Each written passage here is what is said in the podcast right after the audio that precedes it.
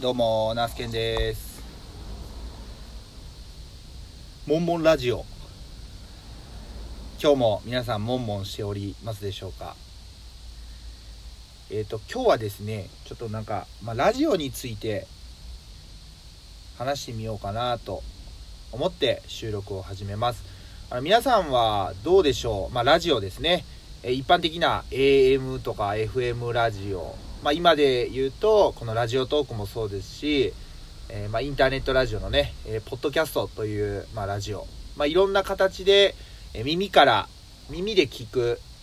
まあ、メディアと言ったらいいのかな、えどんなものを、ま聞かれてどんなもので聞かれていますでしょうか。でそしてそのラジオというのは、まいわゆる、まあ、知名度もあるラジオパーソナリティさんみたいな方が、まあ、芸能人とかもそうですね、やられている方のラジオなのか、それとも、えー、いわゆる一般的なというか方が、まあ、やっているラジオなのか、どうでしょう？ね、あの、すいません、収録しながら、まあ、コーヒーをね、飲みながら収録しているんで、ところどころ間ができるかもしれないんですけども、はい。でそんなまあ僕自身はですね、えーとまあ、僕の友人農家と、え、友人の会社員とこの僕含めた3人で、まあ、ポッドキャスト番組を、まあ、1年以上やってきている中でこのラジオラジオトークでもですねラジオ配信をしていてで、まあ、僕の周りでもですねあのラジオトークであったりポッドキャストとかをたくさん始められている方が本当にこの数ヶ月でめちゃくちゃ増えてきました。でそんなまあ動きを見ていて思うことはもっとみんなラジオ番組してくれないかなって思います。まあ全部が全部ねあの全部が全部こう聞けるわけではないんですけどもまあ、例えばなんですけども僕と同じ職種である、まあ、農業に限ってちょっと今回は話をするとですね、まあ、農家さんって、まあ、圧倒的に普段まあ作業をしながら収穫作業をしながら、えトラクターに乗りながらあ要はながら聞き非常に多いと思います。まあ、もちろんねあの安全面に十分配慮した形で、え農機具なんかに、え乗っている時に、まあ、耳で聞くラジオっていうのは例えば農機具のエンジンのイオンね、えー、ちょっとおかしい音がしたりするとそれを事前にこうあおかしいと思って止めて対処するという形でまああのえー、っとなのでまあそういうふうにこうラジオを大音量で聞くっていうのはまああまりないかもしれないんですけども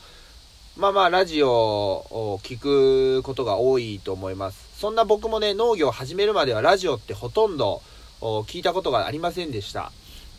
まあ、どっちかというと車に乗るときはね、音楽をかけたりとか、まあ、家にいるときは、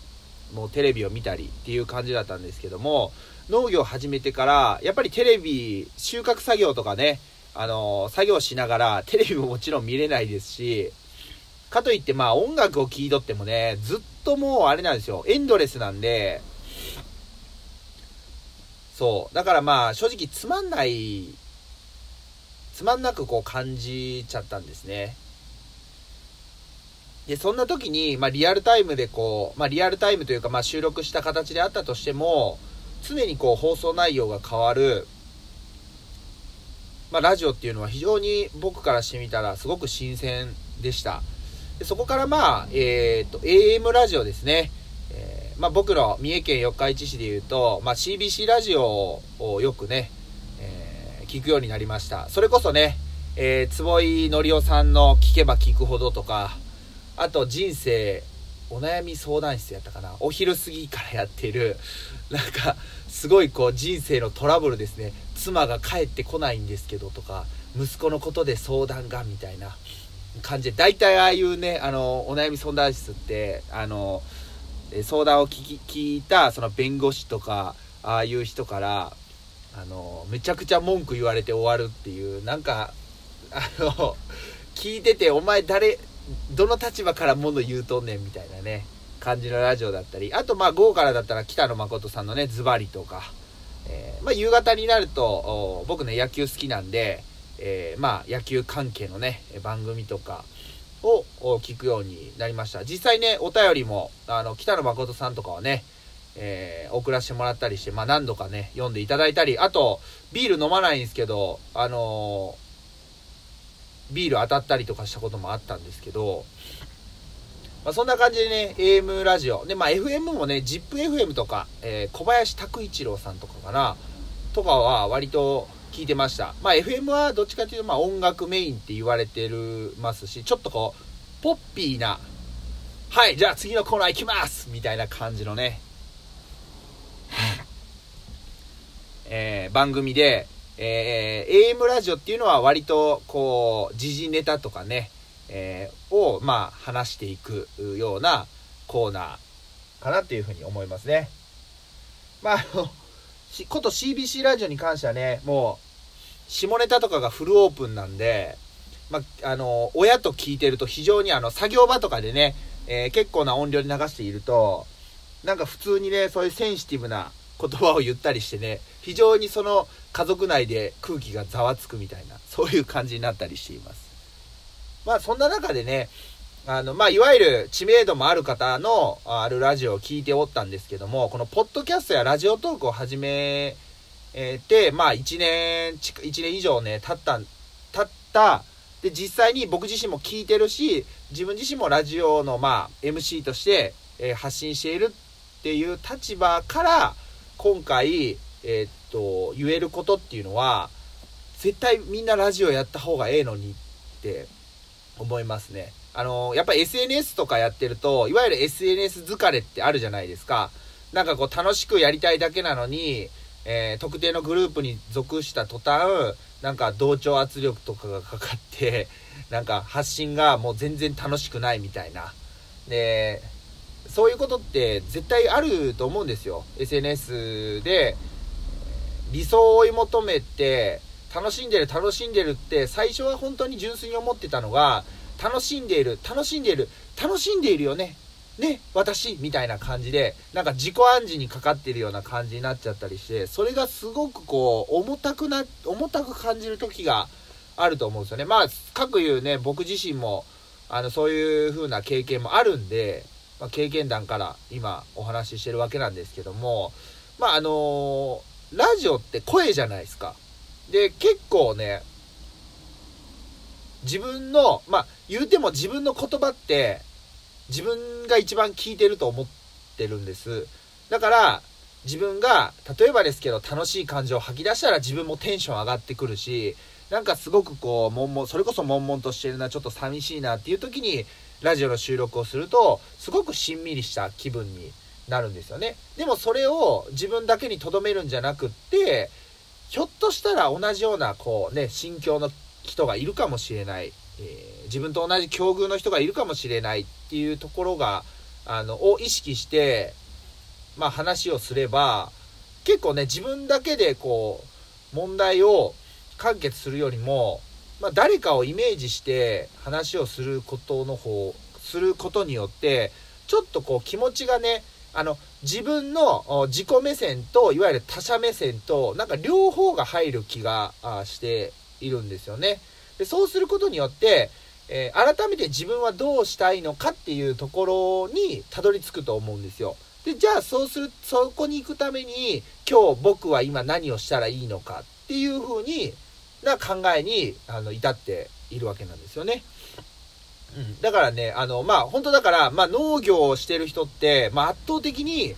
あのー、やっぱり、交流がなかなか圧倒的にないわけなんですよ。それこそ、例えば営業の仕事してるとかであれば、日常的に誰かと接する機会多いと思うんですけど、農業って、本当にまあ、従業員何十人、何百人で雇ってるならまだしも、家族でやってるとかやったら、大体顔合わすのって、えっ、ー、と、親父、お袋、自分の奥さんとか家族だけになるんですよね。で、たまに資材、え業者の営業の方みたいな感じになっちゃうんで、そういった、こう、本当にこう、あのなかなか変わらない。空気がよどむことが一番良くないので、ラジオに乗せて、自分の思いを乗せて発信すること、別にそれが SNS じゃなくてもいいです。SNS 苦手な方はもちろんいると思うんで、ラジオで自分の気持ちをこう吐き出す。で、自分の思いを言うことによって、きっと誰かが聞いているんですよ。はい。なのでね、あのー、まあ、え、農業の話とし話と言いつつも結構いろんなところに話がいっちゃったんですけど、いろんな立場の人いると思います。まあ、農業やってる人もそうだし、えー、いろんな立場の人がそれぞれの思いを、まあ、なんか発信すれば、なんかめちゃくちゃ、えー、魂こもってる感じになるのかなっていうふうに思って、まあ、おりますので、